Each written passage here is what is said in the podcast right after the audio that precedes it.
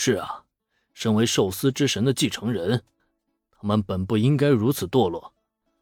可惜啊，他们终究还是走上了我们最不愿意看到的道路。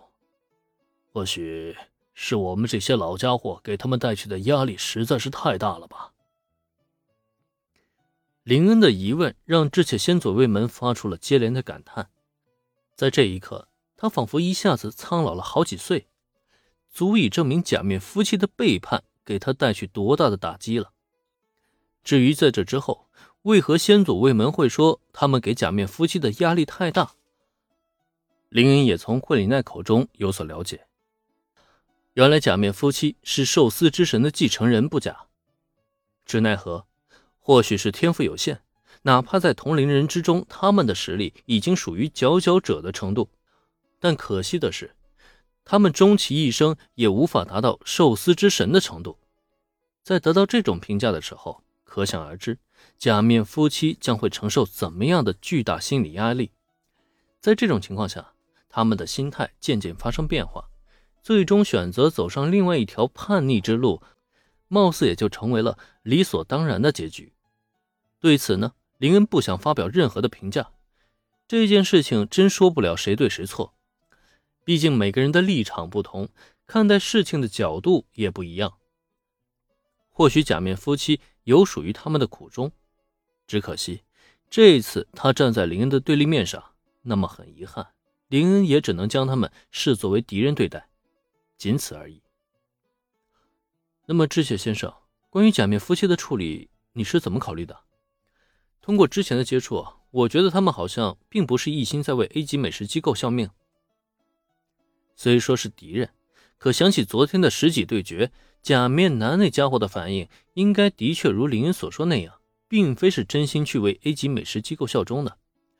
通过今天得到的消息一联想，怎么总觉得他们好像是在叛逆期，想要借助这幼稚的行为去彰显自己无声的反抗呢？当然了。林恩这么说，也并不是在为假面夫妻开脱什么，只是单纯说出自己的想法。同时，他也并不觉得先祖卫门会因此而心软。无论他们是不是一心在为 A 级美食机构效命，他们的行为已经对东瀛料理界造成了破坏了。关于这件事，我已经跟寿司之神有过沟通了。无论是谁，无论是什么身份。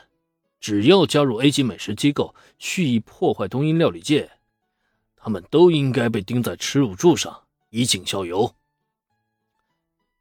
这一次，先祖卫门是下了狠心的，决定来上一次大清理。尤其是类似假面夫妻他们这样的身份，就会更被以数以典型对待，以做到不破不立，更是对后人的一种警示。这么一想，估计那对假面夫妻是要倒大霉了。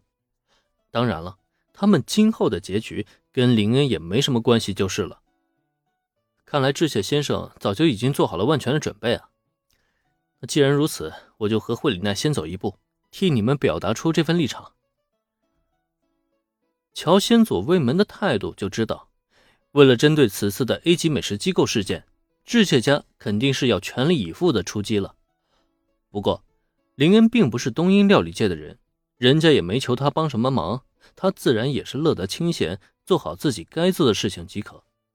虽然按照打卡任务提示，需要挫败 A 级美食机构的阴谋才可以达成任务，但任务上又没有写着一定要他亲自动手。有智学家出面解决了对手，不也一样没毛病吗？陪着惠里奈在 B 级美食街上出摊轻松愉快度过这一天，其实也是很香的嘛。好。好，那我家惠里奈就拜托林少爷了。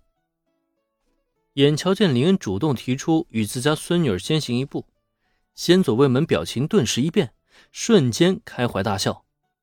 虽然此前发生的种种变故的确让他的心情极为的沉重，可自家孙女与林恩之间的关系飞速发展，却还是让他不禁老怀大慰。